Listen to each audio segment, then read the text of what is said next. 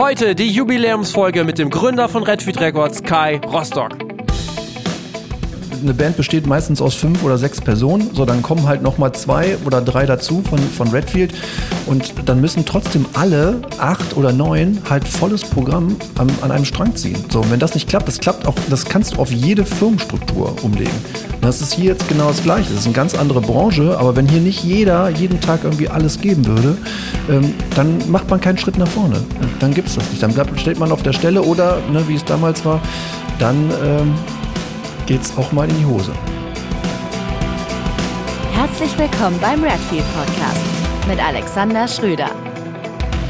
Ich freue mich heute, Kai Rostock im Redfield Podcast begrüßen zu dürfen, der in Partnerschaft mit Ticketmaster entsteht. Ich habe ja lange überlegt, wenn ich zur Jubiläumsfolge 100 einladen soll und da man sicher zu solchen, ähm, an, zu solchen Anlässen vielleicht auch ein wenig selber feiern darf, also noch mehr als sonst, habe ich mich quasi in den Geburtsort von Redfield Records begeben, nämlich nach Hahn-Grüten, das liegt zwischen Düsseldorf und Wuppertal und will dort mit Kai Rostock über 20 Jahre Redfield Records sprechen. Denn Kai ist der Gründer von Redfield Records. Moin Kai. Moin Alex. Ähm, genauso wenig wie ich mir vor ungefähr zweieinhalb Jahren habe vorstellen können, einmal Redfield Folge, äh, Redfield Podcast Folge 100 zu produzieren. Wie klingt das jetzt für dich, wenn wir im 21. Jahr Redfield Records sind? Boah, ist krass. Ja, ne? Auf jeden Fall. Also erstmal Glückwunsch dann, ne, dass es die 100. Folge ist, aber ja, ist schon krass. Ja. Abgefahren, finde ich auch. Dazu muss man vielleicht auch noch mal kurz ähm, zur Einordnung für die Hörerinnen und Hörer sagen. Der Kai hat zwar Redfeed Records gegründet, wir haben uns, und da äh, kommen wir gleich noch zu, dann auch irgendwann kennengelernt, relativ schnell. Aber im Grunde genommen ist er nicht mehr im Unternehmen drin, seit ungefähr zehn Jahren. Aber ähm, äh, wir sind immer noch äh, freundschaftlich verbunden im Austausch. Ähm, er leitet jetzt ein Haustechnikunternehmen, ein Familienunternehmen hier. Ähm, genau, das ist so wie es jetzt aussieht. Lass mal schauen, wie es losging. Ich war nicht von Anfang an dabei. Wir tauchen ein ins Jahr 2000, 2001, ganz tief in die Emo-Core-Szene von Deutschland. Was hast du denn da gemacht?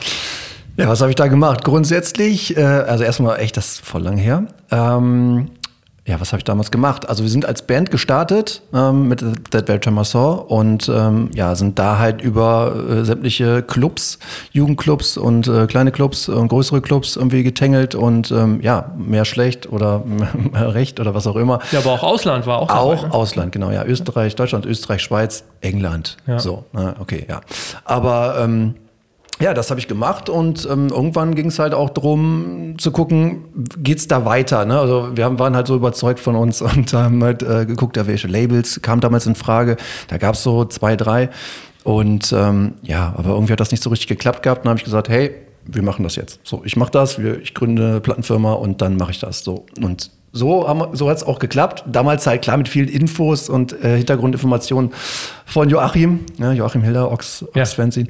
Und, ähm, wird er ja nicht müde zu betonen. Natürlich Aber nicht, natürlich nein. müssen wir ihm, also bevor ich dir danke, muss ich ja erstmal Joachim danken. Ja, genau, ne? also es ist echt so. Ne? Aber da, da gab es ja auch noch einen Podcast schon zu. Also es war, ja, es ist halt echt, äh, durch die nachbarliche Nähe ja. ähm, war der Kontakt einfach so eng und, und wir haben uns dort gut verstanden und da kam halt unglaublich viele Hintergrundinfos halt auch, muss ich ganz klar sagen. Ne? Also ja. normal das Bandwissen ist eine Sache, aber halt die ganze Struktur, so hey, wie ist das mit, mit, mit Label und Vertrieb und wie sieht das aus? Klar, wir haben ja schon Einblicke auf den Konzerten halt immer äh, bekommen gehabt, weil damals war es ja vertriebstechnisch auch ganz anders. Ne? Also du ja. hast viel, viel über Mail-Order, ne? übers Tauschen, Traden halt irgendwie so gemacht. Ähm, kleine Mail-Order, größere, ähm, ja, wie weiß ich, ja, Scene Police oder ähnliches. Ähm, und ja, äh, das, also das war so die Struktur ja, in dieser ja. Szene halt. Ne? Kleine Punkrock, Hardcore, Emo-Szene. Und da bekam ich natürlich dann auch übers Oxal, halt über Joachim halt ähm, sehr, sehr viele Einblicke. Ne? Dann ja. irgendwie auch über, über Mail oder die halt auch bei ihm dann selbst auch ähm, als Freelance gearbeitet haben. Sich der Lutz zum Beispiel halt. Und da konnte ich mir halt echt, also das war auch eine super coole Familie, echt äh, sehr, sehr freundlich alles. Und da habe ich sehr, sehr viele Eindrücke von ja. äh, bekommen können und viele Infos halt. Ja, und so ging es halt dass wir dann halt ähm, die Platte veröffentlicht haben, halt mit dem ganzen Labelcode und hast nicht gesehen, alles beantragt. Und ja, ich war da irgendwie ziemlich hartnäckig, sag ich mal. Also man muss ja durchbeißen, kennst du. Ne? So ist es. Ähm, so, und äh, aber ja, immer dran geblieben und ja, dadurch, dass wir dann auch immer so viel unterwegs waren mit, ja. äh, mit, der, mit der eigenen Band, hat man halt auch sehr viele andere Bands, die, wie ich fand, gute Bands, gesehen und ja, sich irgendwie angefreundet oder man dann irgendwie auch das Gefühl hatte, boah, irgendwie, dass die jetzt da irgendwie, ähm, also die müssten vielleicht doch einen, einen größeren Raum bekommen. Ne? Sag ich jetzt mal einfach, dass dann jetzt nicht nur mal ein, zwei Konzerte. So sind die Kontakte entstanden. Ne? Egal ob's keine Ahnung, ne, Summer's Last Regret, ne, das ist ja so der Anfangsstadium von, von Fire in the Attic gewesen, jetzt Kampfsport, ne, so Ja. und ähm, das hat sich alles irgendwie entwickelt und ähm, ja, das sind so die ersten Releases gewesen. On Brand Ready, also auch, also wirklich alles. Ich hatte mich auf Deutsch, deutschen Markt halt irgendwie so klar, weil wir auch viel halt irgendwie in Deutschland unterwegs waren. Es waren zwar auch mal ein paar dabei, irgendwie auch äh, unter anderem damals, als wir die England-Tour gemacht hatten, wo man überlegt hatte. Aber darüber ist dann halt auch dein Kontakt äh, mit Ignition damals gekommen, äh, mit Ignition Records und ähm, ja, wie gesagt, es, hatte sich immer irgendwas ergeben. Ja, so, genau. äh, ja, das äh, so. Aber der Kern war ja, das haben ja viele auch jetzt in, in den letzten Folgen auch immer wieder berichtet, der Kern war ja früher so diese Anfangszeit einfach gemacht. Vor allen Dingen durchs Touren viel rumgekommen. ja. Ähm, und ihr wart ja echt mega aktiv. Die ganze Szene, sag ich mal, in Deutschland, Europa oder wie auch immer, war ja total aktiv. Was waren dann eigentlich bei euch so die, die äh, ja, gewisserweise die Hebel? Also wie, wie habt ihr das denn überhaupt geschafft? Hat sich, das hat sich ja nicht alles einfach so äh, ergeben oder doch? Oder Ja, also wie gesagt, klar, irgendwie, es ist grundsätzlich, finde ich, kannst du auf alle Sachen irgendwie beziehen. Harte Arbeit zahlt sich aus. Ne? Also wenn du dran bleibst ähm, und gerade im Team halt, ne, in einem Team zu arbeiten. Ich meine, klar, in der Band, jeder kennt das so, Bandstrukturen, der eine macht was weniger, der andere mehr, der andere macht die Aufgaben. Okay, so bei uns war ich äh, unter anderem derjenige, auch mit Alex halt, ne, der ja auch äh, in einer Redfeed-Familie so. Alex Jakob? Alex Jakob, genau. Ähm, wir haben halt schon viel an vielen Strippen gezogen, ne? Ja. So, und ähm, ich habe halt auch echt mir die Nacht, Nächte um die Ohren gehauen, ne? Ähm, und das, ja, weiß nicht, das es, es zahlt sich halt irgendwann aus. Du musst halt, ähm, du musst halt schon irgendwie alles mal versuchen und gerade das hat sich auch nachher auf Redfield und ich glaube, das ja, da wird nicht nur glauben, sondern da bist du ja genauso drauf. Einfach mal Sachen probieren, die auch vielleicht ein anderer nicht gemacht hat. Ne? So, also ähm, wir sind schon ganz normale, legale Wege gegangen, ja, also ganz klar. Aber ähm, ja, irgendwie, natürlich hat auch die Musik für sich gesprochen. So. Also wir haben auch Leute damit angesprochen. Ist ja nicht so, dass ich jetzt äh, die Leute so lange zugelabert habe, bis sie gesagt haben, ja komm, ey, boah, ist gut, jetzt, na, dann spielt er halt da. Aber Ja. ist manchmal, klar, bei Konzerten, du musst halt dranbleiben. Du musst da dranbleiben und äh, kann ich nur jeder Band halt raten. Ne? Also gerade wenn man halt irgendwie noch einen Partner dann an der Seite hat, eine Plattenfirma, ja, dass man sich echt den Arsch aufreißt. So. Das stimmt, ja. Und das, das äh, vergisst man ja auch schon mal öfters. Und man denkt so, jo, jetzt habe ich hier den coolen Deal und jetzt geht's ab. Ich meine, gut, da können wir halt auch äh, ne, über äh, die, die Redfield äh, Releases und äh, Gespräche, die man teilweise mit den Bands hatten, auch viel erzählen. Aber wie gesagt, ja, wir haben viel gemacht. Klar, wir sind viel getourt. Neben der, neben dem Job. Ja, so und äh, ich, ja, das war dann, als ich dann bei, bei JKP war, kann ich mich auch an Situationen oder Wochenenden erinnern. Irgendwie da wurde ich dann mit, dem- mit dem äh, Bus abgeholt irgendwie mit den Jungs äh, um, weiß ich nicht, ein Uhr oder zwei oder was. Und dann sind wir halt irgendwie losgefahren. Ne? Ja, weiß nicht, ja. ob es dann, weiß nicht, in, in Hamburg war oder keine Ahnung. So. ja, kommen wir gleich noch zu. Ähm, eine Frage, die du mir nie beantwortet hast. Oh Gott. äh, die ich auch noch nie wirklich äh, rausgefunden habe. Aber jetzt ist der Moment.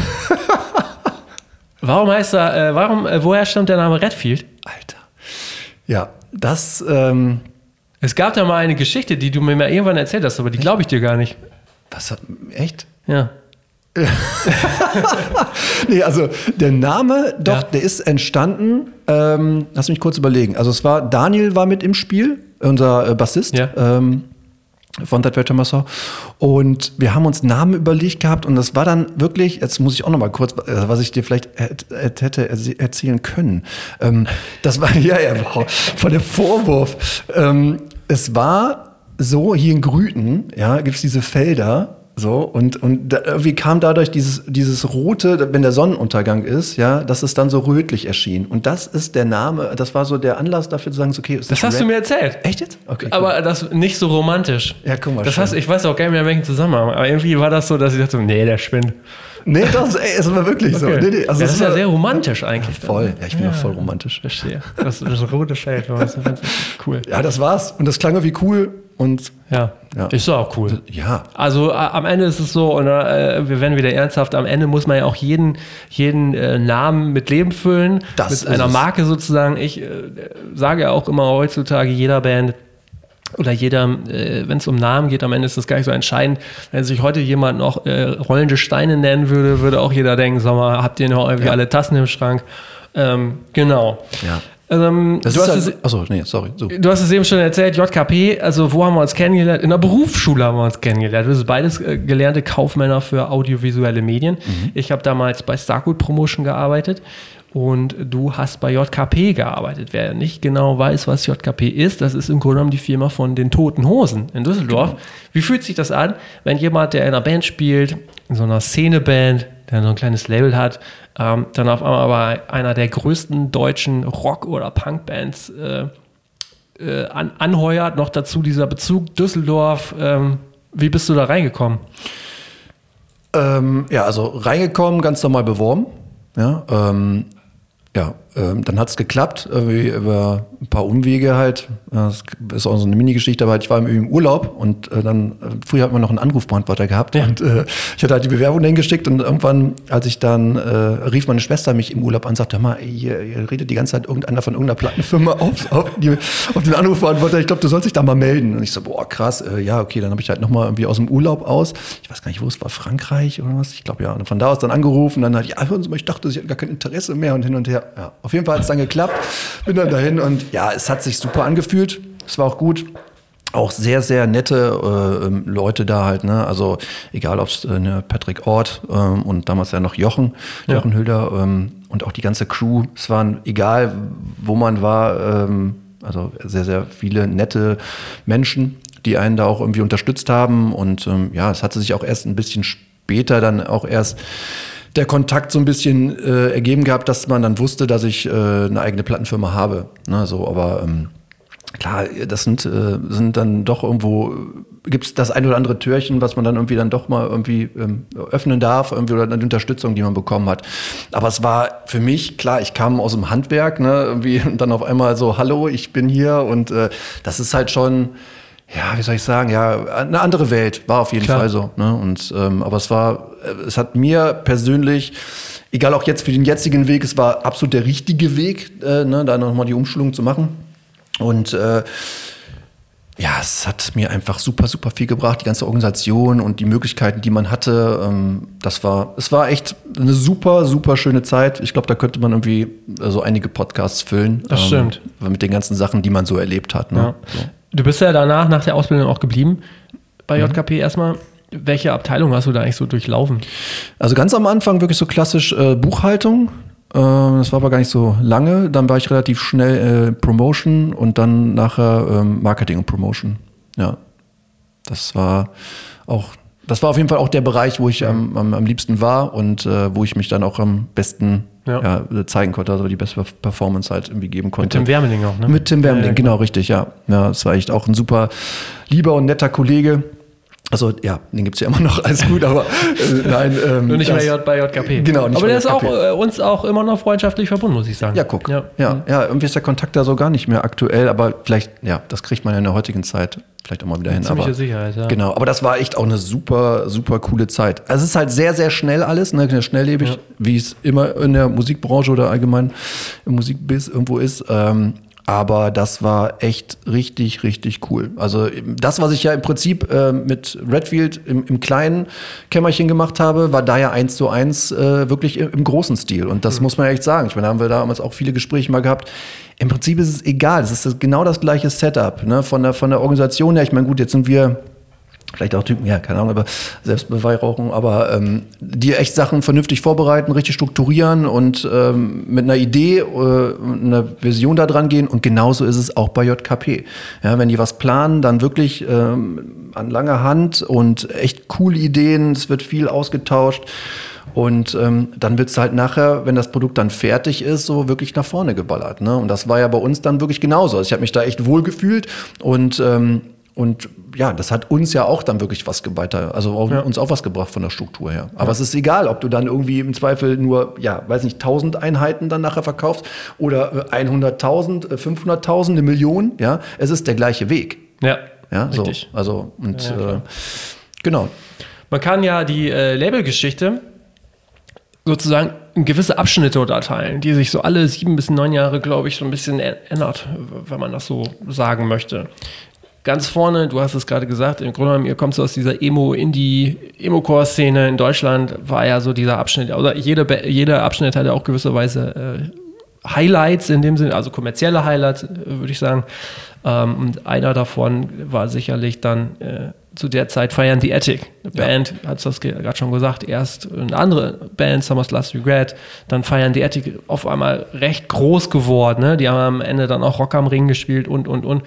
Ähm, wenn man das jetzt nochmal so überlegt, ich äh, denke gerade selber nach, die haben ja mit ihrem ersten Album haben wir ja auch unser Vertriebsziel damals noch gekriegt bei Cargo, ne? Ja, genau ja. das. Ja, das war ja auch irgendwie sowas. Also ich meine, wie gesagt, ganz am Anfang, der Vertrieb war ja wirklich eine andere Struktur. Also es gab, die war noch relativ klein. So, wir haben ja immer auch versucht, ähm, da weiter dran zu arbeiten, dass auch irgendwie ja der Radius größer wird für uns halt auch und für unsere Künstler.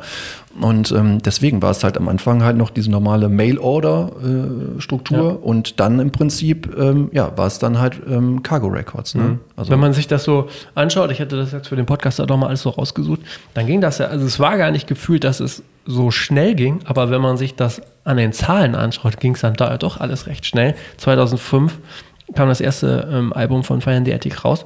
Weißt du noch, äh, das erste internationale Signing, das werden? Das erste internationale, boah, Jeff Cordell. Ach ja, genau, ja, ja, Gameface. 2005 von Gameface, der Sänger, genau, wo wir eigentlich dann irgendwie entdeckt hatten, dass der was macht.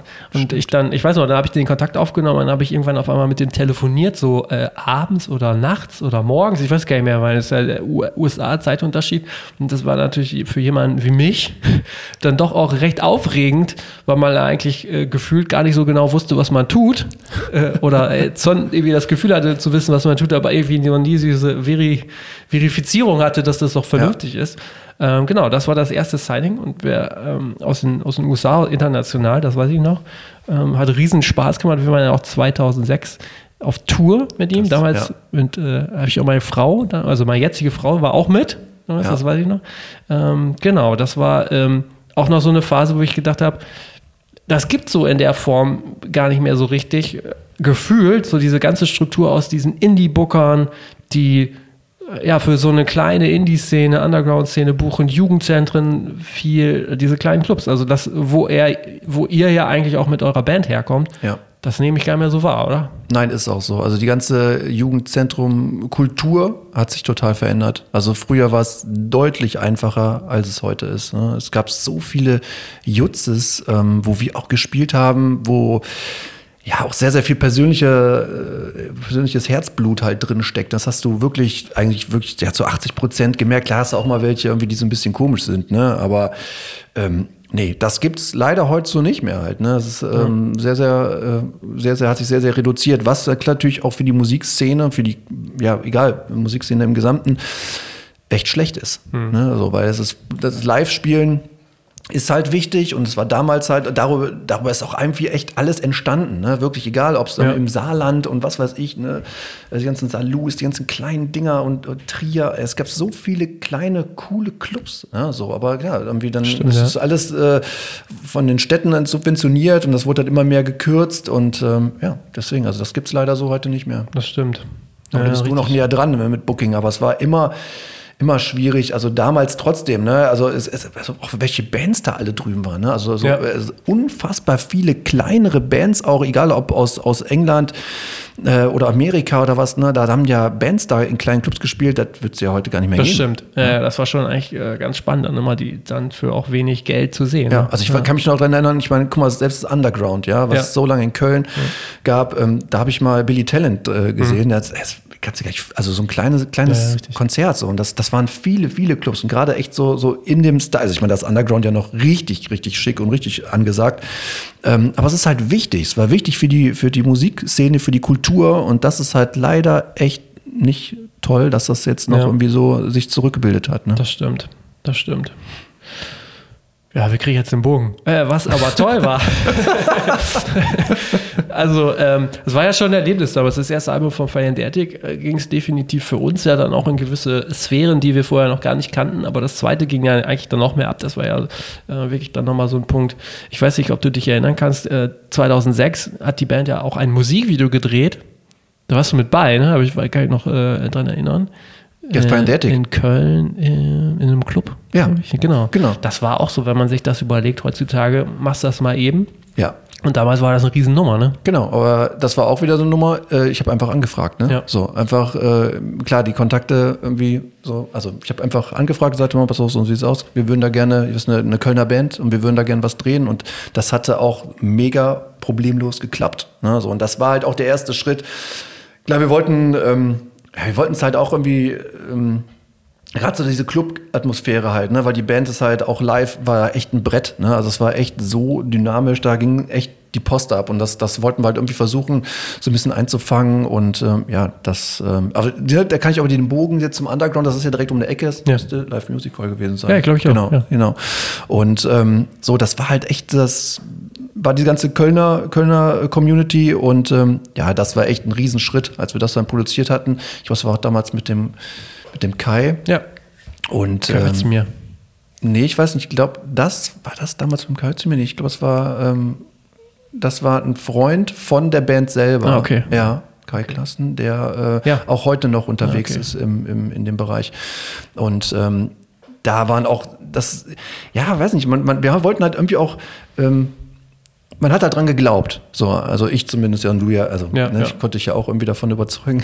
Und äh, wir haben ja auch gemerkt, so die Band wollte halt auch, ne? Das war super, super aktiv. Ja. Und ähm, wir wollten halt einfach gucken, dass wir was Produktives, was gut produziertes äh, irgendwie anbieten. Und ja, dann haben wir die ganzen Kanäle halt auch über MTV und hast nicht gesehen. Ich sagen, die gab es ja auch noch. Genau. Das war ja schon auch dann ja. das Ziel. Ne? Genau, dann haben wir es da rausgehauen und ja. ja dann, ging es halt los. Dann es rollte. Ja, immer schön weiter dran gearbeitet. Aber das ist es halt. Man muss eine Vision haben, man muss einen Plan haben und das und das. Und ich glaube, das ähm, haben wir damals alle gehabt. Wir als Label und auch die Band. Und nur deswegen ist es dann auch so groß geworden. Zu dem Zeitpunkt, ich weiß nicht genau wann es war, hatten wir aber auch tatsächlich unseren ersten äh, digitalen Vertriebsstil abgeschlossen. Was äh, hatte ich nochmal, äh, kannst du nicht genau verifizieren, damals noch bei Feintunes. Feintunes, ja. Hamburg. 2008 dann zu The Orchard, erinnere ich mich noch gut dran. Ja. Äh, wir können jetzt natürlich jetzt hinstellen und sagen, wir waren super, weil wir so früh waren, aber tatsächlich waren wir so, dass wir gedacht haben, ja, wenn man das dann halt so machen muss, genau. dann macht man das. Aber was das soll, keine Ahnung. Ne? Ja. Das war schon eine abgefahrene Zeit. Damals gab es ja dann auch wirklich nur über die Feintunes-Seite die Möglichkeit, die äh, Sachen zu kaufen, glaube ich, oder dann irgendwann mal Musicload oder so.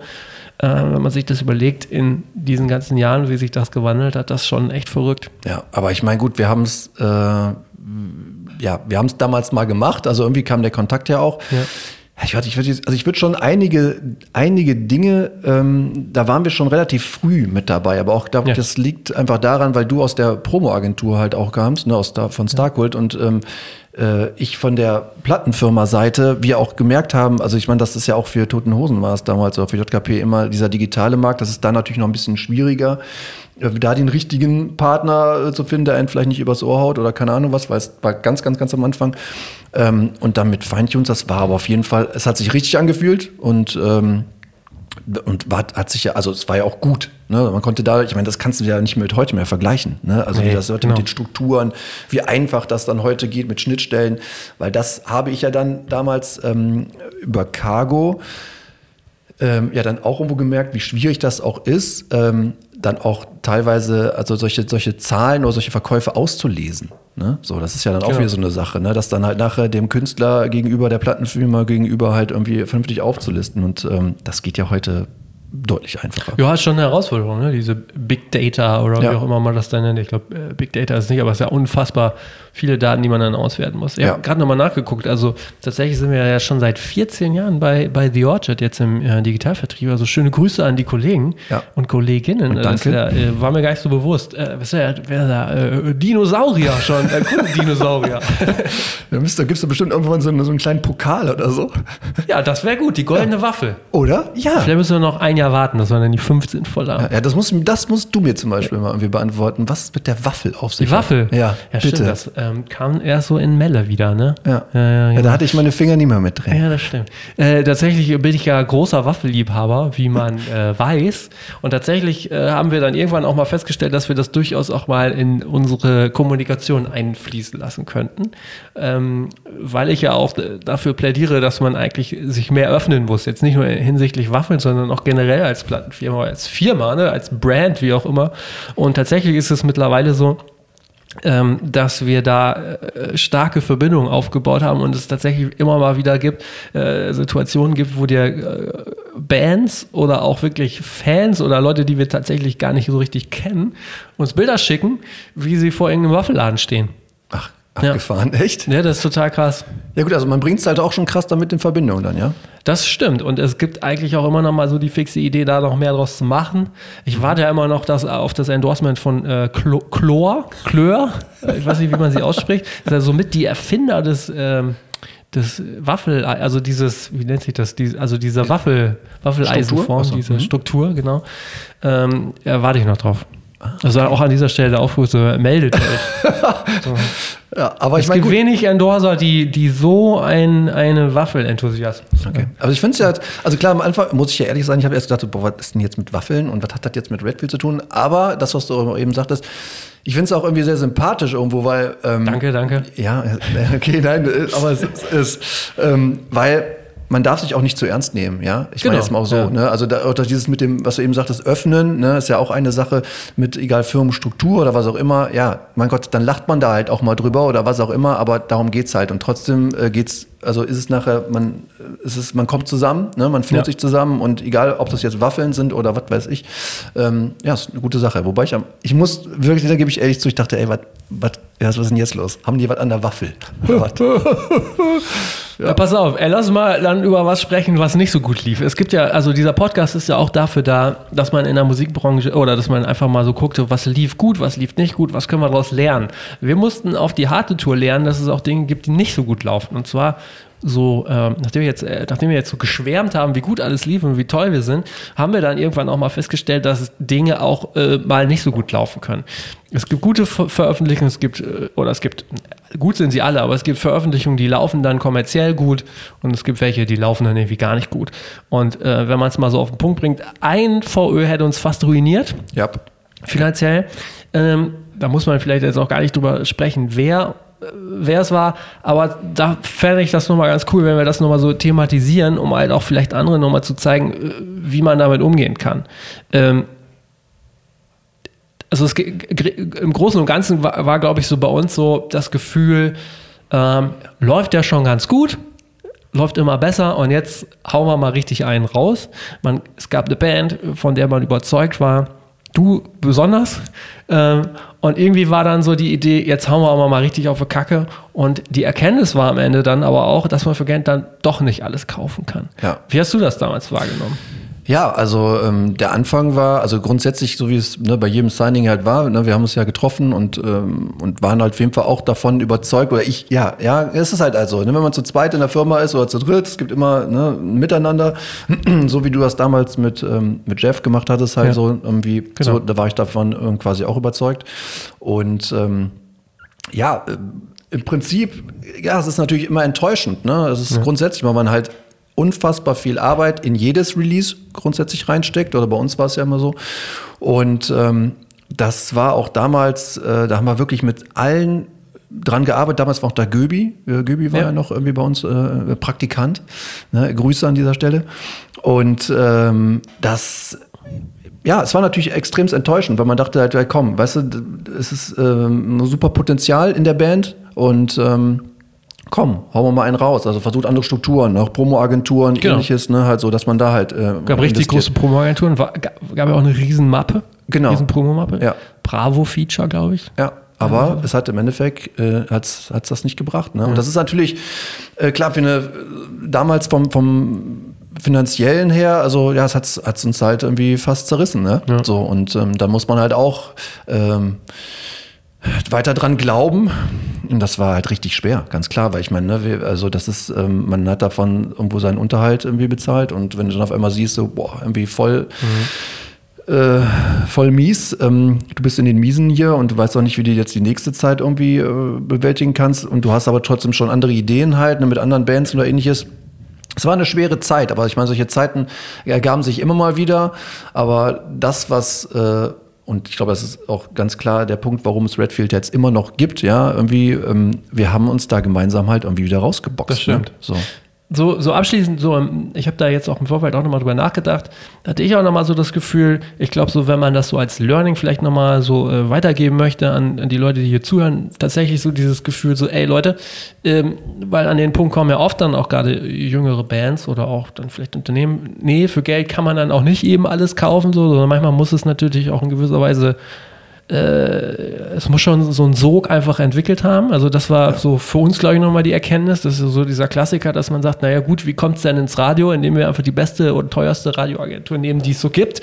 Weil äh, die sitzen eigentlich den ganzen Tag beim Sender. Äh, das heißt noch lange nicht, also jetzt sinnbildlich für Radio, aber das heißt noch lange nicht, dass es funktioniert.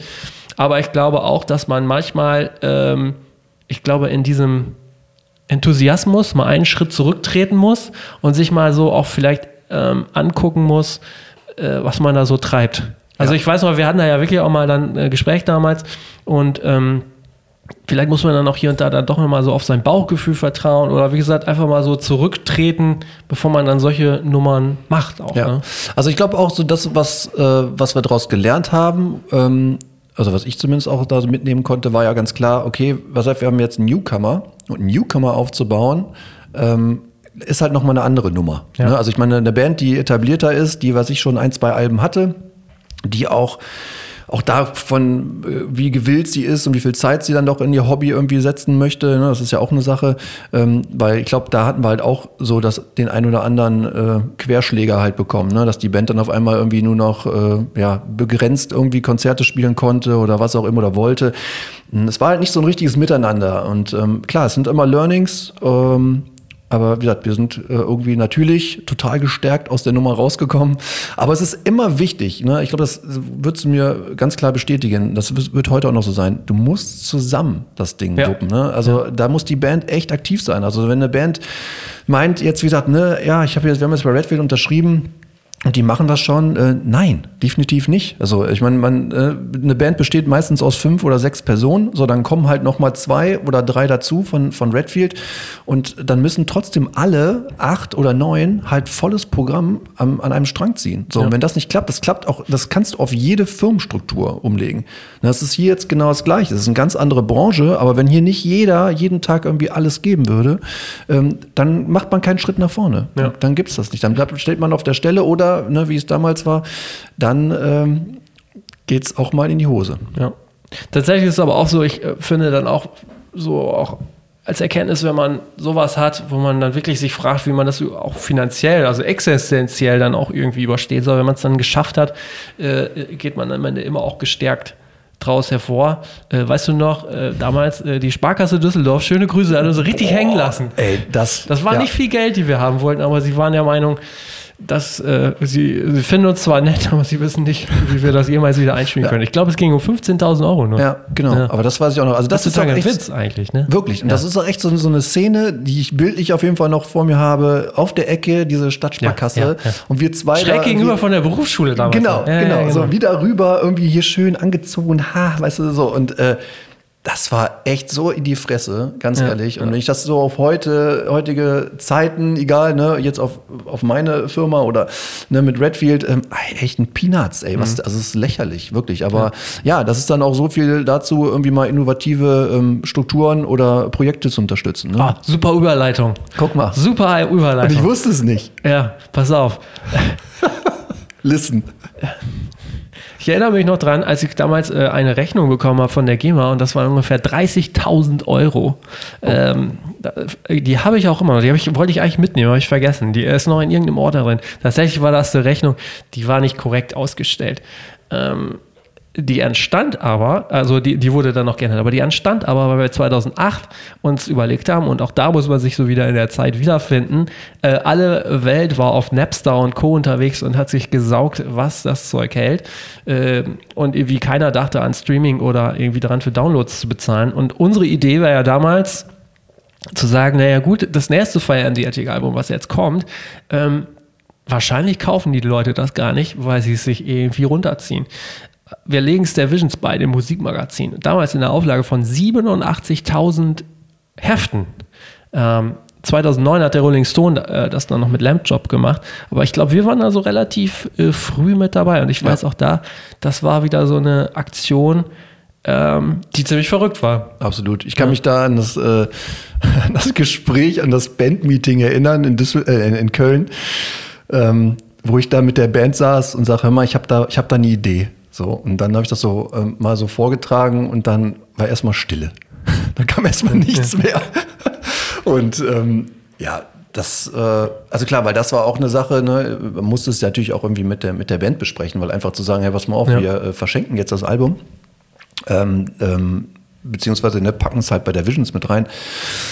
Ähm, ist halt schon, äh, ist nicht normal. So, ja. auf jeden Fall. Und da haben wir echt viel, viel gesprochen, ein langes Gespräch. Ähm, aber die Band war dann ganz klar auch irgendwie auf unserer Seite.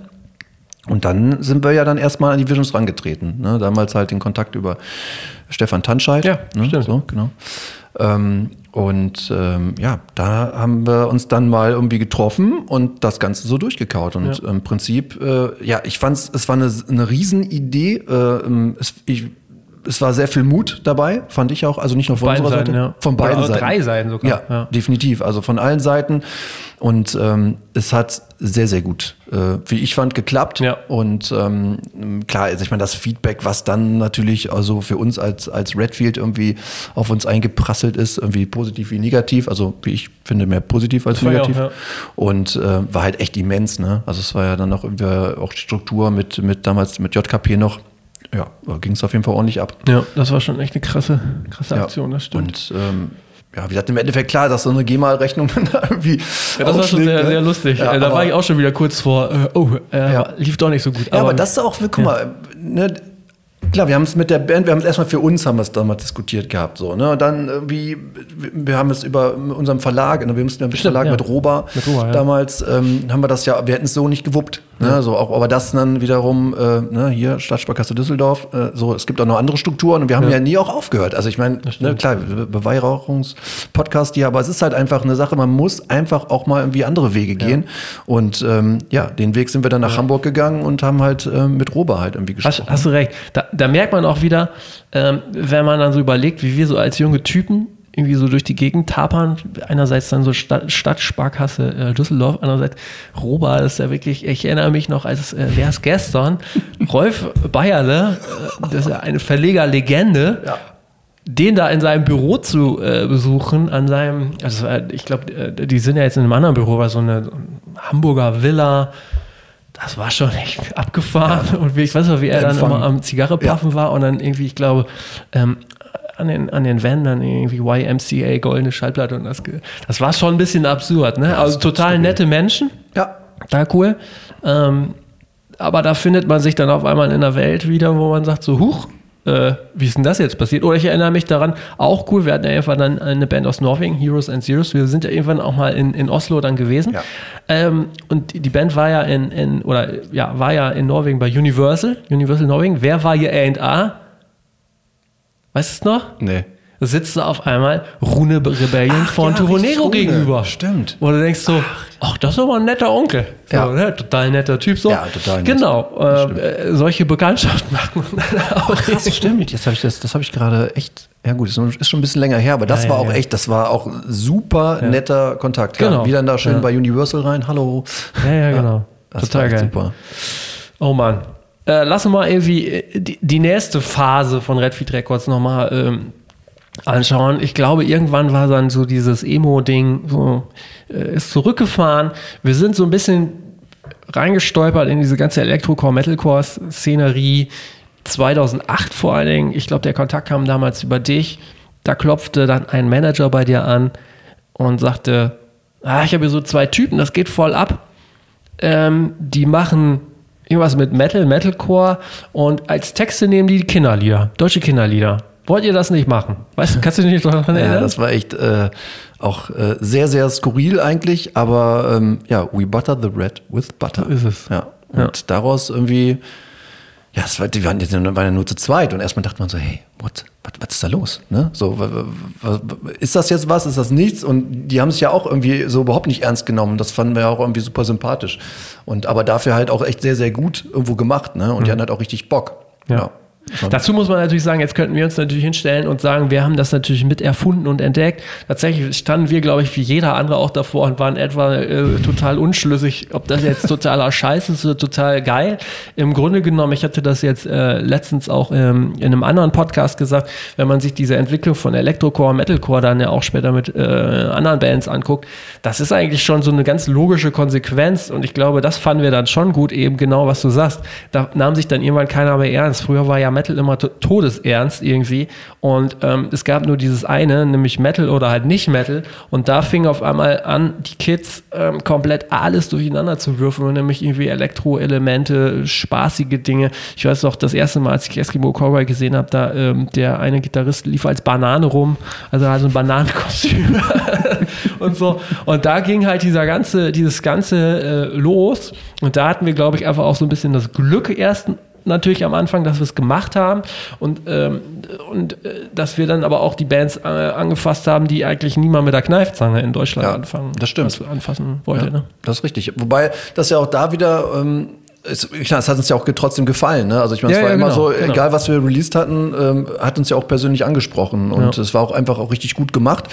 Ähm, ja, es war einfach ein nächster Schritt. Wir haben halt auch irgendwo schon gemerkt, ähm, dass man auch mal andere Wege gehen kann oder könnte. Ne? So mhm. und ähm, ja, die Band war total gewillt und hat auch nur deswegen ist es halt auch äh, mit im, in dem Gesamten halt irgendwo auch ganz gut nach vorne gegangen. Ne? Also gerade auch digital, das war für uns ja dann auch ein ganz andere, also auch wieder ein Learning, dass so ein Bereich halt auch einfach im Digitalen dann halt einfach ganz Stimmt, anders ja. einschlägt. Ne? Ja. ja. Ich erinnere mich noch dran, der damalige Manager, der hatte irgendwie ab und zu mal äh, mit mir telefoniert über sein Handy, über das Headset und der war auf der Vespa in Berlin unterwegs. Hat echt.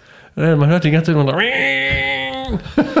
Herrlich. Aber es war auch so musikalisch so ein bisschen die Fortführung dessen, was aus dem Emo-Core entstanden ist, weil im Grunde genommen auch so eine Band wie His Statue Falls, die auch immer so äh, diese Enter Shikari-Referenzen hat, ja. die entstanden ja im Grunde genommen auch aus einer Band, die früher bei uns war, Crash My Devil, genau. die quasi immer aus diesem Emo-Core immer härter wurden und dann ist dieses His Statue Falls Ding entstanden. Also das war schon, äh, wenn man das so auch im Nachhinein wieder betrachtet, was ich eben schon sagte, doch in der zeitlichen Abfolge total äh, abgefahren, irgendwie so um die 2010. Wir haben dann ein Album gemacht von We Came as Romans, jetzt da irgendwie totale äh, äh, Genregröße Lower Than Atlantis, ja. das auch. Ich weiß noch, damals bei We Came as Romans, der Manager, den die Band damals hatte, Mike Maury, ist ja auch so ein US-Manager, totale äh, Koryphäe in dem Sinne, der war, glaube ich, schon bei Refuse Tour Manager und so weiter. Und auch da sitzt du dann irgendwie äh, am Telefon und denkst so, huch, ja. Was ist denn jetzt los? ja, aber das muss man auch echt sagen, in, in, den ganzen Jahren ähm, ist es so, man hat auch so viele Leute kennengelernt, ja, ja? also so, so familienmäßig, also du hast immer so Schnittmengen gehabt, ne, wo du dachtest, ach krass, ey, wo kommt der denn jetzt her? Und auch Geschichten und auch immer Leute, die du immer mal wieder siehst, äh, wo es auch heute immer noch so ist, ja, dass das man Kontakte ja. hat. Ne? Also ähm, es ist immer noch hier, wie gesagt, klar, ich mache ein ganz anderen, ganz anderes Business, aber es sind viele, viele Freunde auch von damals geblieben, so und wo man sich auch auch nochmal schreibt oder auch mal telefoniert. Und äh, das ist halt echt, echt, echt schön. Ne? So, und ja. klar, wenn er dann auf einmal über andere Bands, wie viele Leute man da irgendwie kennenlernt, die dann auch da wiederum ja. schon mit denen und denen gearbeitet hat, ach, die kenne ich doch auch. Und das, das macht es ja dann auch irgendwo aus, wenn man halt auch den langen Atem hat, ne? das dass stimmt. man da, da, dabei bleibt, also grundsätzlich. Apropos lange, weißt du eigentlich, welches die äh, Dien quasi die dienstälteste noch aktive Band auf Redfeed Records ist? Boah, Alex. Äh, Soll ich dir sagen? Sag's mir. Mut Mutiny on the Bounty aus Luxemburg. Ach. Ja, total abgefahren.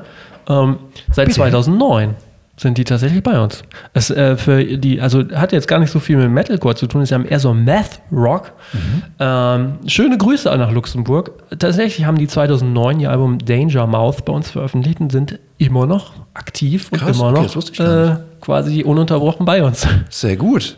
Ja, total wow. geil. Ja, voll. Ne? Auf jeden Fall. nicht gedacht. Nee, wusste ich nicht. Ja. Ich dachte, die hätten sich auch mal, mal aufgelöst. Nein.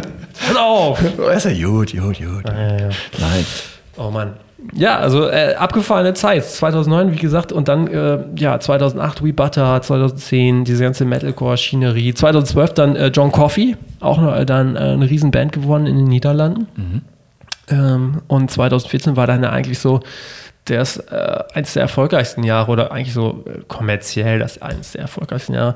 Erste Chartplatzierung, die wir jemals in Deutschland hatten, auf Platz 8 mit Eskimo Kolber, We Are the Mass. Das war schon ziemlich abgefahren. muss ich gestehen. Ja, definitiv. Ich, ich weiß nicht, ob du die Champagner-Geschichte kennst. Nee, Champagner kenne ich nicht. Ich kenne auch. Äh die kann ich jetzt gar mal okay, erzählen. Erzähl. Pass auf. Das war, man muss ja dazu sagen, ne? Hahngrüten ist klein, aber zumindest nur an Düsseldorf dran. Ich sitze ja, oder Redfield Records sitzt ja auch seit vielen Jahren in Melle bei Osnabrück und da ist ja dann auch noch mehr der Hund begraben, leider. Und tatsächlich ist es so, hm, wir haben das Album von äh, Eskimo Callboy im Januar rausgebracht, Anfang Januar. Und ich habe eigentlich so das ganze Weihnachtsfest oder danach eigentlich so durchgearbeitet, weil damals war auch mit der äh, Plan, ein bisschen ungewöhnlich vielleicht äh, jetzt zu hören, aber damals war das dann irgendwie auch so, ey, lass uns das mal machen. Wir veröffentlichen bis zum Album, also vor, äh, äh, wir veröffentlichen auf YouTube jeden Tag vor dem Album einen Song. So, das quasi im Grunde genommen so ähnlich, wie man das jetzt ja mit Singles macht. Das war damals 2014, da war das mit Spotify und so noch eine ganz andere Nummer. Wir haben jeden Tag einen Song veröffentlicht auf YouTube vor dem Album-Release. Und dann zum Album-Release waren alle da. Und tatsächlich war es so, dass ich mich hingesetzt habe, damals ja noch selber, und ähm, gesagt habe, na gut, und wenn jetzt jemand schreibt als Kommentar, dann beantworte ich das natürlich und versuche natürlich in gewisser Weise die Leute auch dazu zu kriegen, dass sie das Album kaufen. Das habe ich natürlich völlig überschätzt oder unterschätzt oder ich weiß auch nicht. Also es ging halt mega ab, ne? Also da waren dann jeden Tag, ich weiß es nicht mehr. Das war eine unfassbare Arbeit.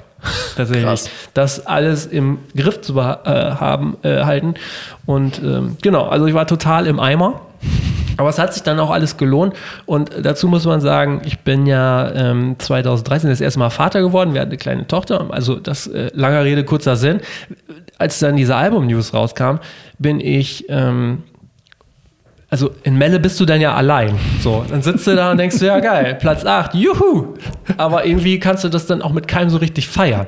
Dann habe ich gedacht, ja gut, jetzt lässt es zumindest zu Hause krachen, da sitzt meine Frau und ähm, bin dann auf dem Weg nach Hause. Was machst du denn jetzt? Ja, in Edeka rein, so. Ja gut, jetzt holst du einen Sekt und dann so, ey komm, ey, das ist Platz 8. Da holst du Champagner. Lass es mal richtig krachen, ne? Und dann so in Melle im Edeka kaufst du entweder den oder den, ne? Kaufst du so, so zwei oder drei Preiskategorien. Denkst du so, ja, da kaufst du halt den teuren, ne? Ich dann den teuren Champagner genommen. Auch schon irgendwie das so, Hoffentlich sieht mich keiner. Schröder. So, ne? Genau. Ich dann los irgendwie nach Hause und zu meiner Frau. Der hatte ich das natürlich schon gesagt so. Und die hatte damals gerade, wie gesagt, äh, wir haben eine Tochter ähm, gehabt, die war dann so ein Jahr, die hat mit dem Stillen aufgehört. Das heißt, die hat irgendwie vorher gar keinen Alkohol getrunken, ne? wegen, wegen dem Kind, Schwangerschaft und so weiter. Ne? Und ich vertrage ja auch nicht so viel. Und dann saßen wir da halt irgendwie abends und war so, ja, ist cool, gießen wir uns ein. Ein und so nach der Hälfte waren wir dann auch so, ach, eigentlich reicht's da jetzt auch, ne? Und dann so, naja, gut, aber jetzt haben wir irgendwie so einen tollen Champagner. Also muss der weg. Das können wir jetzt nicht, wie, man das so macht, einen Löffel rein oder so irgendwie und dann den Kühlschrank. Das geht ja auch nicht. Haben wir den ausgetrunken und dann waren wir halt ganz gut Dabei. zufrieden. Habt ihr gefeiert? Ja, das war dann die Champagner-Geschichte. So. Ja, aber ich meine, ist ja auch. Also, ist ein bisschen tragisch, ne? Schon eigentlich. Ja. Aber ich meine, gut, klar, sicher, es gibt bestimmt, äh, wenn man mal mit so ein paar anderen äh, Plattenfirmen oder irgendwie Managern spricht, gibt es bestimmt andere, andere Situationen. Bestimmt andere Situationen. Ja, genau. Aber ähm, ja. ja. trotz allem, ey, super Erfolg. Ja, so. Also stimmt, ist unabhängig für den Edeka-Markt, der da irgendwie eine Champagnerflasche verkauft hat, aber ist ja wirklich ein, ein Riesenerfolg gewesen. Also, ja, ja. und äh, später im Jahr haben wir dann Any Given Day mit, mit dem Debütalbum ja auch nochmal in die Charts ja. gekriegt. Es ist, man darf ja auch nicht vergessen, ähm, sowas ist ja auch grundsätzlich einfach nochmal ähm, ja, eine Plakette, die man sich dann auch als, als Plattenfirma irgendwo an, an stickern kann. Ne? Dass man halt solche Strukturen oder so eine Arbeit wirklich dann auch ähm, in, in den Charts halt irgendwo ab, abliefern kann. Ne? Also so. es ist natürlich schon in gewisser Weise klar, äh, also äh, früher, also damals war es glaube ich nochmal eine andere Nummer mit dem, mit dem Sound äh, in die Charts zu gehen als heute, aber ähm, wie du schon sagst, also das ist natürlich dann in gewisser Weise, ja, so, ein, so eine Plakette, so ein ja. Ausrufungszeichen, so, wo dann auch, und das ist ja dann auch immer der Fall, wo dann jeder dann nochmal so ein bisschen versteht, was man so macht, glaube ich. Genau. Ja. Also auch die Leute, die dich zwar kennen, aber nicht so genau durchblicken, ähm, und mich die, bei jedem, ähm, bei jedem Familientreffen fragen, was ich denn in meinem Studio mache. Ja, ähm, aber, aber auch das wiederum, ne, klar, man kann es nicht äh, oft genug sagen, irgendwie ist halt eine, eine, Arbeit aus ganz vielen Leuten, die drumherum im Team halt ja. einfach arbeiten. Ja. So, und nur dann kriegt man es halt hin. Klar, wenn du einen guten Sound, ist, ist wichtig, klar, es muss halt auch irgendwie die Masse ansprechen. Punkt. Ja. Ne? So, weil irgendwie die Charts, es geht darum halt irgendwie klar, wie viele Verkäufe, wie viel, ne, wie viel Stückzahlen, was machst du da irgendwo? Umsatz, darum, es geht um Umsatz. Umsatz, okay, ja. ja. Ähm, aber halt, es ist, es hat, ja, keine Ahnung, also du kannst halt schon, das ist als ein Part, ich sag mal, das ist eher so dieser Plattenfirma-Part, so, ja. ja, irgendwie, dass man sagt, hey, aber ich meine, es ist schon eine, ist eine riesen, riesen Auszeichnung, dass man es halt hinkriegt, gerade auch irgendwie, also ich meine, ja, früher andere Strukturen, nur physischer Vertrieb, irgendwie jetzt noch digital mit dazu und hin und her.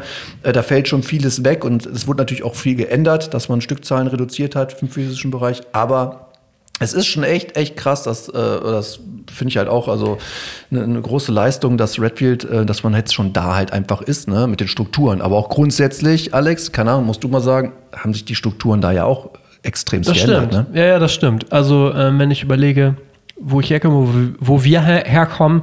Damals, als wir den ersten Vertriebsstil, den physischen Vertriebsstil gemacht haben, haben wir irgendwie Sektkorken knallen lassen. Ja. Ähm, wenn man ehrlich ist, waren wir auch ganz froh, als wir dann äh, vor ungefähr zwei Jahren gesagt haben, wir machen den Vertrieb selber.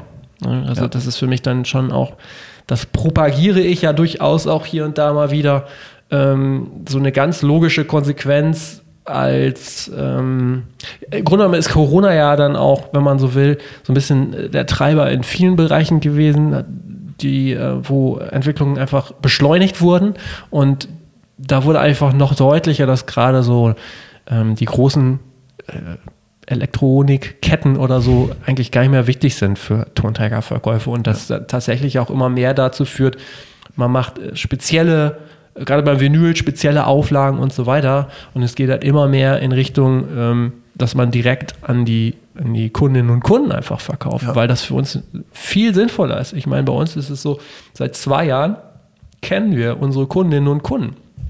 Seit die 18 Jahre davor mussten wir jedes Mal wieder neu angreifen und neu gucken, dass wir die Leute erwischen. Ja. Also das ist für mich so eine ganz logische Konsequenz, dass man sagt, der Vertrieb oder der Verkauf man muss aber auch dazu sagen, die technischen Voraussetzungen sind natürlich aber auch jetzt erst so ja. am Start, ne? mit so einem Shopify-Shop, wir sind GFK-Melder. Das waren ja Dinge, die waren früher ungleich komplizierter. Einen Shop hatten wir ja schon auch immer, aber nie so mit diesem Schwerpunkt, dass wir halt sagen, das ist so unsere Basis, aber wir können für jedes Release, für jedes Land auch immer nochmal irgendwelche Händler oder Vertriebsstrukturen ähm, dazuschalten. Aber die Basis ist eigentlich schon immer der Shop, der eigene. Ja. ja gut, aber es ist auch eine krasse Weiterentwicklung. Also wenn ich, Total, so, wenn ja. ich mir überlege, so ich so damals, Mailorder, ne, hier ja. können, wir, können, wir, mal tauschen und mhm. hast nicht. Ja. Und heute, klar, im Prinzip ist es jetzt auch wieder in-house. Ja, also der Kreis schließt sich ein bisschen, weil man es halt selber in der Hand hat. Ähm, aber auch einfach, was es dann, ja, wie, wie der Markt sich da so krass verändert. Ne? Weil ich meine, weil da sicher, das merken ja auch äh, die ganzen Vertriebsstrukturen halt. Ne? Also das sehe ich halt auch selber. so. Also ich, zum Teil ist es auch wirklich so, dass man nicht mehr so genau weiß, ähm, wofür man Vertrieb braucht und wo so die, die ähm, die Benefits eigentlich so drin liegen. Ja. Ne? Das muss man ehrlich sagen. Also wir haben viel bessere Möglichkeiten, äh, nochmal was in irgendwelche Pakete zu legen, Kundenbindung, den, den Leuten einfach nochmal irgendwie was hinterher zu schicken und so weiter und so fort und eben nicht darauf zu hoffen, dass irgendjemand irgendwo was ins Regal stellt und das vielleicht kauft oder dann vielleicht retourniert und dann, äh, ja, man, also im Grunde genommen braucht man, muss man ja auch viel weniger verkaufen, um dann auf den gleichen Umsatz zu kommen. Ja. Der Musikinteressent, ja, so der, der, äh, der will es ja auch. Also er zeigt ja, ja auch irgendwie, ne, dass man es dass man's gerne direkt hat. Ne? Also genau. es ist ja auch so, wenn du dann irgendwie, du hörst im Radio irgendeinen, irgendeinen Künstler, ähm, dann ist es ja sehr oft so, dass man den auch meistens schon direkt, sei es über irgendwie Facebook, Instagram oder was auch immer, irgendwo halt, äh, normal Website irgendwie kontaktieren kann. Ja, so, das ist ja schon so. Früher, weiß ich noch, also wirklich klar, vor 20 Jahren, ganz anders. Ja, es ja. wurde alles, die Künstler wurden komplett abgeschirmt, irgendwo ja. diese, diese Fanbase halt höchstens bei Konzerten mal hier Autogramm, aber das wurde halt, das war auch eine ganz andere Kultur, das war ganz anders. Ja. ja so, und das ist ja, heute durch diese kleineren äh, Plattenfirmen, diese, diese, alles ein bisschen enger, und lieber familieller äh, und, und, und indirekt, also nee, direkter, ist es schon irgendwo deutlich besser geworden, finde ich. Weil du kannst direkt mit einem Künstler oder halt auch jetzt mit Plattenfirma, mit Redfield direkt, du weißt genau immer, du hast da äh, einen Alex du hast dann Chrisse, irgendwie, ähm, ja, dann schreibt man den halt. Und wenn immer irgendwo was ist, dann kriegst du halt auch nochmal irgendwie äh, den direkten Kontakt. Ja, klar. Ne? So. Ja. Und das zahlt sich ja auch aus. Ja. Das ist in vielen anderen Branchen ja nicht nur Musikbereich, ist es ja genauso, wenn du heute irgendwas kaufst. Das ne? stimmt. So. Ja, ja, stimmt. Also ich meine, da haben viele draus, draus gelernt oder das irgendwo gesagt so, hey, warum denn nicht? Ja, das mal irgendwo eine Karte, wo man draufsteht, hey, hier, ne, viel Spaß mit unserem Produkt oder was genau. auch immer. Aber das ist es halt. Du willst abgeholt werden. Du möchtest halt irgendwo auch, dass da so eine Wertschätzung irgendwie stattfindet. Ja, und auf Dauer, ich kann mir das halt schon vorstellen, so, dass man dann sagt, äh, in, in dem Shop, sozusagen, dass das wie so eine, ich finde zum Beispiel äh, Mirko Gläser, Uncle M macht das ganz gut, das ist wie so eine kleine Punkrock-Boutique ja. am Ende. Ne? Du gehst halt rein und du findest so für den Bereich, der dich dann vielleicht auch interessiert, findest du halt einfach so eine, schon eine Vorauswahl, weil heutzutage es unglaublich schwierig ist, ähm, also du kriegst ja alles in Massen sozusagen. Ja. Und äh, was ja eigentlich fehlt, ist ja immer so diese Vorauswahl am Ende. Ne? Also wer viel Auswahl hat, kauft irgendwann zum Beispiel auch gar nicht mehr richtig. Ja. Oder okay. greift dann nur noch zum Großen oder wie auch immer. Und ähm, einmal ist es ganz gut, wenn man da so eine kleine Auswahl hat und sagt so, hey, da finde ich mich aber noch zurecht in diesem ja. Bereich. Aber sag mal, jetzt gerade, wenn jetzt Vertrieb irgendwo schon äh, oder eigene Vertriebsstruktur, wie ist das denn grundsätzlich so firmenstrukturmäßig? Ich habe, also klar, Redfield war ja damals nur Redfield Records, ja. also Plattenfirma. Ähm, du hast es ja schon so ein bisschen ausgeweitet auch, oder? Genau, nicht? also der Verlag haben wir dann auch zu deiner Zeit noch mit dazu, dass wir das verlagsmäßig ja. gemacht haben. Wir haben dann 2013 Redfield Digital gegründet, als äh, digitalen äh, Ver, Ver, äh, als Sublabel sozusagen, wo wir einfach gesagt haben, naja, eigentlich, wir haben täglich eigentlich immer so viele coole Bands auf dem Schreibtisch, mit denen wir eigentlich gerne arbeiten würden, aber das gar nicht so richtig schaffen, auch in dem Umfang. Und zum Teil sind das dann auch Newcomer, wo man nicht so genau weiß, ob sich quasi ähm, ob man das schon leisten kann, einfach dieses ganze äh, Risiko zu gehen, wo man vielleicht einfach mal anfängt zu gucken, dass man einfach mal locker startet, ohne große, äh, ohne große Investitionen auf beiden Seiten. Und das war so die Idee von Redfield Digital, womit wir gestartet sind. Da hatten wir ja zum Teil auch richtig coole Projekte. We Are Louder Than You zum Beispiel, so eine Compilation mit Bands, die aus Ländern kamen, ähm, wo dieses ganze Thema, das war vor allen Dingen so Metalcore, Punkrock, also Länder, die gar nicht bekannt dafür waren, dass sie äh, solche Musik haben, ne? aus mhm. Indonesien, aus Malaysia, aus äh, Liechtenstein und so, aus Israel waren da Bands bei.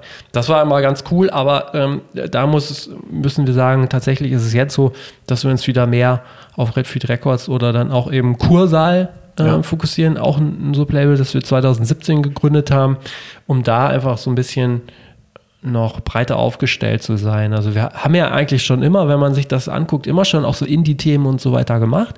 Nur die sind irgendwann so ein bisschen überdeckt worden durch diese ganzen harten Gitarrensound-Sachen, ja. die kommerziell auch erfolgreicher waren.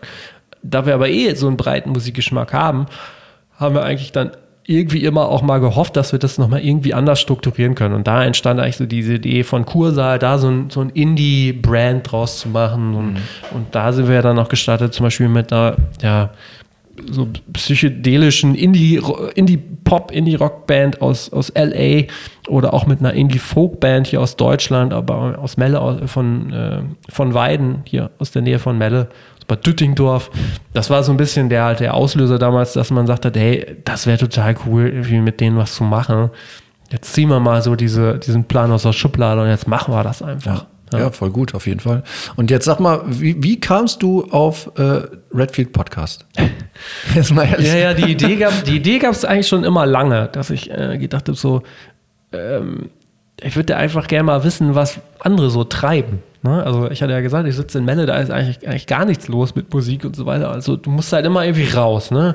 Und dann sind so die nächsten Städte Osnabrück und Bielefeld und selbst da ist es noch alles total mau. So. Mhm. In Osnabrück kenne ich mich ganz gut aus mit den Leuten dort. Das ist irgendwie so traditionell. In Melle ist man ja dann eher so näher an äh, Osnabrück dran und in Bielefeld nur noch so bedingt. Aber irgendwie fehlt eigentlich so komplett der Austausch und man muss sich dann ja auch fragen, wie kann ich denn netzwerken? Wie kriege ich denn überhaupt Input? Und ich bin ja auch großer Fan von Podcasts und habe mich immer gefragt, ähm, warum gibt es das noch nicht für die Musikbranche? Das ist so eigentlich total schade. Die Musikbranche soll doch eigentlich auch in solchen, gerade im Audiobereich, weiter vorne sein. Und daraus entstand eigentlich die Idee, dass man sich einfach mal Leute schnappt und interviewt. Ähm, man sonst hat man die Möglichkeit, mal eine Stunde mit so mit solchen Leuten zu sprechen. Ähm, und tatsächlich äh, habe ich dann auch relativ schnell gemerkt, dass mir das nicht nur Spaß macht, sondern dass das auch ganz gut klappt und irgendwie auch ganz gut anzukommen scheint. Äh, nicht umsonst gibt es jetzt Folge 100. Ähm, und genau, das war eigentlich so die Idee. Aber mir war halt natürlich schon klar, dass bestimmte Dinge einfach sehr professionell laufen müssen. Ne? Immer äh, darauf achten, dass es ein gutes Audio gibt, dass es ein Mastering gibt. Dazu hatte ich ja jetzt auch schon mit Matze Lohmöller gesprochen, der den, den Podcast auch äh, mastert. Genau, also das war so im Grunde genommen die Idee daran, einfach zu, zu gucken, ey, ich muss hier raus. Mhm. Tatsächlich äh, startete der Podcast noch mit der Intention, wirklich rauszugehen, die Leute persönlich zu treffen. So die ersten, weiß ich nicht, 20 oder so ähm, Male bin ich auch wirklich immer hin. Das war zum Teil auch sehr aufwendig. Und durch die Pandemie war ich dann natürlich gezwungen, das eben nicht mehr äh, direkt zu machen, sondern ähm, übers Internet, was sich im Nachhinein auch äh, herausgestellt hat, genauso gut funktioniert. Ja. Ja. ja. wobei ich echt also sagen muss, qualitativ, äh, klar, also von der Tonqualität her, also ich meine, da können sich echt andere mal krass eine Scheibe abschneiden. Ne? Also ich meine, das ist ähm, und halt auch, also ja, also ich, ich höre ihn jetzt auch, ne, so ein ja. Redfield Podcast, muss echt äh, wirklich sagen, also wirklich super, weil ähm, einfach, ja, es ist halt redaktionell auch einfach vernünftig aufgearbeitet. Ne? Ich meine, ich, ich kenne so viele andere Podcasts, ähm, ja, ey, das ist echt so in die Blume, so durch, also das ist so, boah, Freestyle. Ne? Ich meine, es ist auch okay, klar, aber es ist äh, auch da wirklich diese Tonqualität. Es gibt, habe ich ja mal äh, schon ja. mal erzählt gehabt, es gibt ja. echt wirklich Podcasts, wirklich auch von großen Firmen. Das wundert mich denkst, auch, ja. Alter Falter, ja? ja. Also, ey, wie schlecht muss man. Also wirklich, das ist Tonqualität ganz, ganz schlecht, redaktionell, boah, unterirdisch irgendwo, ja. Also wirklich fragt man sich, egal, äh, soll es so sein, aber ähm, Erzähl mal, Highlight irgendwo. Ich meine, wie gesagt, es sind ja echt jetzt 100 ja. Stück. Ne? Also ich meine, ich, ja, für mich gibt es da auch echt ein paar Highlights, aber ja, äh, ja auf jeden okay. Fall. Also okay. schon. Aber musst du erstmal. Also, also, ja. also natürlich erstmal der Start war natürlich eigentlich, war schon das erste Highlight mit Florian Brauch. Und tatsächlich ist es auch der erste Podcast, der bislang am meisten gehörteste Podcast, was natürlich irgendwie auch für dieses Format spricht, weil alle Folgen werden ähm, immer weiter gehört. Äh, tatsächlich in, in allen Bereichen ein absolutes High Highlight war ähm, relativ am Anfang der, ähm, das Interview mit Karin Heinrich. Mhm. Ist ja äh, Managerin von äh, Roger Cicero gewesen, aber auch so eine der ersten Fra äh, Frauen in der Führungsposition in, deutschen, äh, in der deutschen Musikindustrie, unter anderem auch bei Polydor.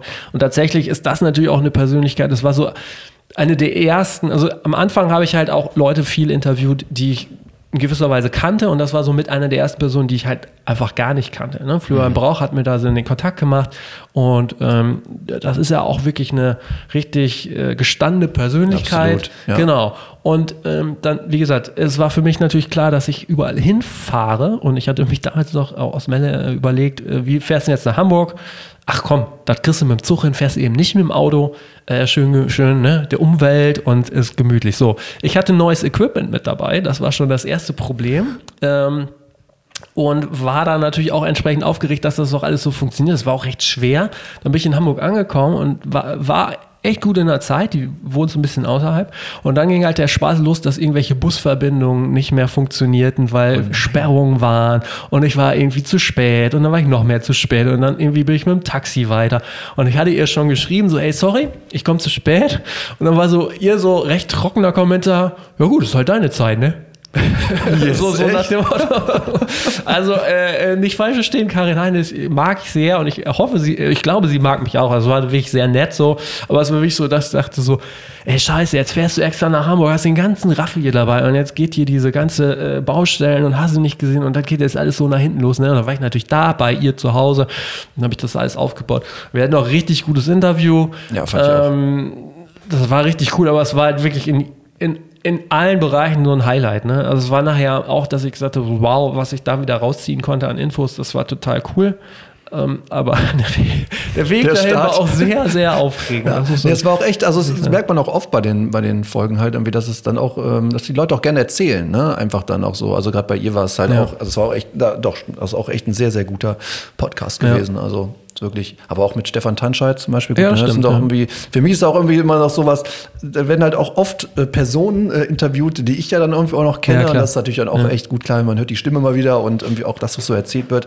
Oder das, was aus den Personen auch geworden ist oder ähnliches, finde ich halt auch super interessant. Also ich meine, auch da vielleicht mal ein Aufruf noch an ein paar andere Manager, irgendwo Musikmacher oder ähnliches, sich mal bei dir zu melden. Also weil ähm, ja, also klar. Die, die, ne, die Bandbreite ist ja, also äh, extremst groß und wirklich, es ist einfach sehr, sehr gut gemacht. Punkt danke, aus. Danke, ne? Also ich hab's, los. Nein, nein, ja. alles gut. Ich habe es dann letztens, ne, wieder gesagt, guck mal hier, ne, habe ich mit ähm, einer langjährigen Freundin auch, also Petra Pomplun, auch alle ja, ja. an dieser Stelle, mal telefoniert gehabt und auch irgendwie sagte auch so, ey, boah, der Alex, der macht das richtig gut. Ja, danke. Ne? So, peng. Und das hörst du halt auch, und das ist halt einfach, ich glaube schon, wenn man da auch wieder richtig die Arbeit reinsteckt, das vernünftig macht, passt. Mal gucken, wo die Reise noch hingeht. Ich hatte Schau mir immer mal so aus, aus Spaß gesagt, ich mache äh, bis Folge 100 und dann mal gucken. Jetzt machen wir hier Folge 100 und jetzt muss ich noch mal gucken. Aber eigentlich geht's oh. weiter. Ich habe schon wieder so viele Ideen, so viele äh, Leute, mit denen ich sprechen äh, kann auch dass es auf jeden Fall mehr geht. Ich, Alex, wenn nichts mehr geht, ne, rufst du an. Ja, ruf ich an. Dann komm ich noch, komm, machen wir nochmal äh, äh, was, ja. was anderes. Ja, genau, richtig. Nee, mal schauen. Aber es ist auch wirklich so, dass ich sagen muss, tatsächlich habe ich auch wirklich so, ich kann das nur nochmal betonen, wenn man in Melle sitzt, kriegt man auch nicht immer so viel mit. Leute kennengelernt. Äh, ey, also Ronsberger, ne? Jeder, ja. jeder, mit dem ich drüber gesprochen habe, meinte so, wie, ihr kennt euch nicht, das kann doch gar nicht sein. Und ich ja, so, nee, tatsächlich sind wir uns noch nie so richtig über den Weg gelaufen. Auch Und das war wirklich so, dass jeder dann auch sagte so, naja, dann sprecht mal miteinander und ihr werdet euch sehr gut verstehen. So, wir haben uns kennengelernt und seitdem sind wir echt auch äh, quasi gut, gute, gute befreundet. Buddies, ne? Und dann denkt man sich so, ach, cool, wenn das dann halt das Tool ist, super cool. Ne? Ja. Oder auch schön, wie sich dann manchmal der Kreis schließt. Ich habe mit Linus Brabant äh, auch ein Podcast-Interview gemacht. Das war der erste Praktikant bei Redfeed Höckerts in Melle. Der macht jetzt äh, Consulting, Social Media ähm, und so weiter für unter anderem Tokyo Hotel und auch andere Ach, große Sachen. Das ist natürlich total schön zu sehen, wie sich dann auch immer wieder so diese Kreise dann auch schließen. Ne? Ja. Nein, also es ist wirklich, ich, ich finde es gut. Also ähm, klar, dass es, dass es gewagt hast, einfach gemacht hast, so wie gesagt, von Anfang an, also wirklich auch irgendwie, das ist gut aufgearbeitet, du beschäftigst dich da richtig mit und wie gesagt, die Qualität ist auch anständig. Equipment sieht auch gut aus, so wie ich das jetzt sehen kann. so wie gut. wir. ja. Selbstverständlich. Aber ähm, ja, es ist halt einfach auch mal andere Wege gehen, einfach mal versuchen. Ich glaube, das ist halt, das habe ich zum Beispiel auch an, der, an dem ganzen Kreativen halt irgendwo so kennengelernt oder Musikbusiness, äh, Künstler-Dasein, einfach auch mal machen. Ja, einfach ja. machen. Ne? Klar, jeder, äh, im, im, was ich als Geschäftsführer, Inhaber, was auch immer, du hast immer einen Arsch voll zu tun. So, jeder bei uns aus der Branche eigentlich. Ne? Man, man gibt so viel Zeit her für, für äh, seinen Job und, und das Private ähm, leidet da immer drunter. So, es wird bei dir in der Family genauso sein, äh, wie es auch bei mir ist und auch bei vielen, vielen anderen.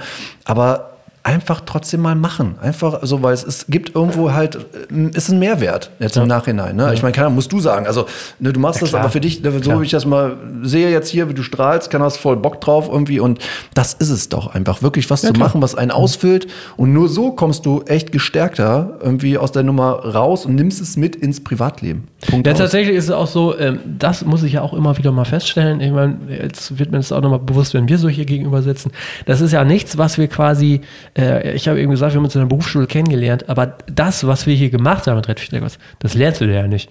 Und tatsächlich ist es immer wieder so, das finde ich halt auch so interessant. Im Grunde haben wir das ja gar nicht gelernt. Also wir haben es gelernt, so auf die harte äh, oder einfach durchs Machen. Aber ähm, das ist halt ziemlich abgefallen, weil es natürlich auch gleichzeitig ein bisschen diffus ist und ich muss mich tatsächlich auch immer wieder ähm, dabei erwischen, dass ich mir das äh, vergegenwärtigen muss, denn tatsächlich ist es so, man kann dann zwar auf Erfahrungen und auf Wissen zurückgreifen, aber man, also ich habe teilweise auch immer noch das Gefühl, dass ich denke, so ja gut, ich weiß gar nicht so genau, was ich da tue. Ja, das geht ja. mir aber auch hier in dem Business so, ne? ja. ne? Und äh, aber ja, es hat, es ist halt dieses Trial and Error, ne? Ja. Irgendwie, ne? Naja, manchmal hilft auch einfach nachdenken, ne? Das sage ich auch immer gerne. Das vergessen viele. Das manchmal, wenn man gesagt. Dinge nicht weiß, hilft auch nachdenken und einfach fragen, ne? Ja, na ja. klar. Ja, gut, aber, ne, keine Ahnung, wir konnten uns damals austauschen ja. oder haben uns sehr, sehr oft ausgetauscht, ne? Klar, dann auch kontrovers und ähnlich, aber so muss es halt sein. Es muss ja, aber ähm, klar, dieses Nachdenken grundsätzlich einfach nur machen, ja, okay. Ähm, es, ja, Nachdenken ist eine sehr kluge Geschichte, auch, glaube ich, nachhaltig für Kinder auch mal mit auf den Weg zu geben. Denkt doch mal vorher drüber nach. Ja, werde ich äh, auch mal anmerken. Aber ähm, es ist trotzdem, fand ich es halt, äh, ist es auch heute noch so, einfach auch mal machen. So, wie gesagt, ja. ich versuche es halt auch bei mir, ups, in der, in der Firma ähm, und, und da ist es halt auch so. Ja. Ja. Okay. Gut, wir gucken mal, was wir noch machen. Tatsächlich, wir müssen eigentlich noch mal irgendwann wieder feiern. Ne? Ich weiß nicht, ob du dich erinnerst. Wir hatten ja mal 15 Jahre Redfield Records versucht yep. zu feiern. Das ging voll in die Hose. Ja. Äh, wir waren beide krank. Ne? Also es gab damals ein ja. Event. Das mussten alle anderen durchziehen. Und ich habe äh, dir geschrieben, ey, sorry, ich ich liege im Bett und ich werde heute auch nicht mehr aufstehen können. Und ja. du dann so, ja, geht bei mir genauso. Zu, zu 20 Jahren gab es auch nicht viel, da gab es nur ein bisschen Corona. Äh, mal gucken, wann wir das nächste Mal wieder Aber ich sag mal so, feiern. Alex, also wir nutzten heute den Tag, ja. Wir ja. haben uns so lange nicht mehr gesehen, ja. ja. Wir werden gleich erstmal, das müssen wir, das müssen wir den Zuschauern, aber wir machen nachher schön Wellness. So, so ist Punkt es. Aus. So, ja. Trinken uns ein Wasser. so ist und denken noch ein bisschen nach. Genau, und unterhalten uns dann Ehrlich. über die wirklichen Dinge, die wir jetzt hier im Podcast genau. nicht sagen durften. Genau. Okay, cool. Ich sag vielen Dank, äh, weil äh, jetzt geht's weiter. Ähm, ich hoffe, euch hat es gefallen, äh, die ihr alle zuhört. Wie gesagt, die Folge 100 wird ein bisschen spezieller. Ähm, mir hat es mir hat's Spaß gemacht. Das ist eigentlich das, was zählt. Absolut. Kann glaube ich auch. ja, auf jeden Und Fall. Äh, für alle anderen, äh, ich wünsche euch noch eine gute Zeit. Macht's gut. Und du auch. Ciao. Ciao. Boah, ja, der Wahnsinn. Das war die Folge 100 und ich hoffe, viele von euch haben schon die anderen Folgen gehört oder werden sie noch hören. Es war jetzt eine etwas andere Folge thematisch. Sie ging mal über uns. Ähm, die Freiheit habe ich mir, haben wir uns rausgenommen und ich hoffe, sie hat euch so in dieser Form gefallen. Wenn ihr Feedback habt, dann meldet euch gerne auf einem unserer Kanäle oder schreibt mir direkt eine Nachricht auf LinkedIn. Wer diesen Podcast kennt, der weiß ja, dass ich da gern und viel am Start bin. Und wer darüber hinaus noch ein kleines Geburtstagsgeschenk quasi dalassen möchte, dieser Podcast ist ja kostenlos und im Gegenzug würden wir uns natürlich wahnsinnig freuen, wenn ihr eine Bewertung bei Apple Podcasts hinterlasst oder halt auch bei Spotify. Dort ist das ja auf der mobilen App möglich und hilft uns weiter sichtbar zu sein. Nächste Woche Sonntag geht es weiter mit Folge 101 und ich würde mich freuen, wenn ihr weiter dran bleibt. Zum Abschluss bedanke ich mich bei unseren Partnern Ticketmaster und Antelope Audio für die Unterstützung. Ich wünsche euch noch eine gute Zeit und äh, wir feiern noch eine Runde. Macht's gut, ciao!